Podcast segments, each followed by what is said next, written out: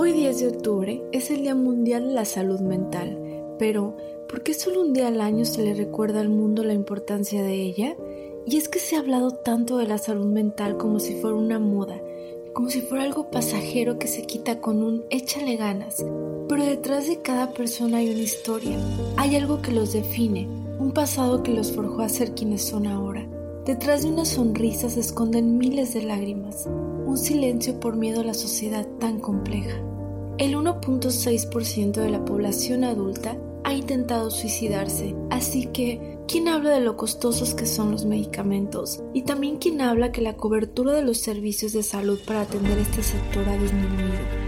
La realidad de la salud mental es abrumadora. 450 millones de personas en todo el mundo se ven afectadas por un problema de salud que dificulta gravemente su vida. La mitad de las personas con trastorno mental que necesitan tratamiento no lo reciben y un porcentaje significativo no recibe lo adecuado.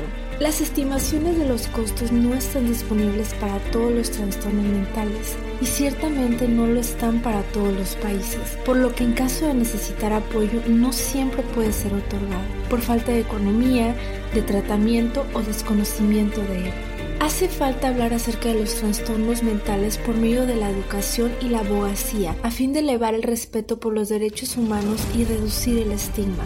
Es conveniente incrementar la conciencia tanto de los trabajadores de la salud como del público general respecto a los avances en la clasificación y el tratamiento, con el propósito de reducir los conceptos equivocados y por lo tanto eliminar las barreras para solicitar atención, aumentando el apoyo de la comunidad y la familia para aquellos que sufren el trastorno y facilitar la incorporación de los pacientes a la sociedad.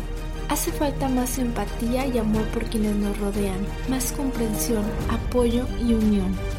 Todos merecemos una vida plena, feliz, libre de ataduras y prejuicios. Todos merecemos la libertad de ser un alma libre de dolor en el caos que es vivir sin salud mental.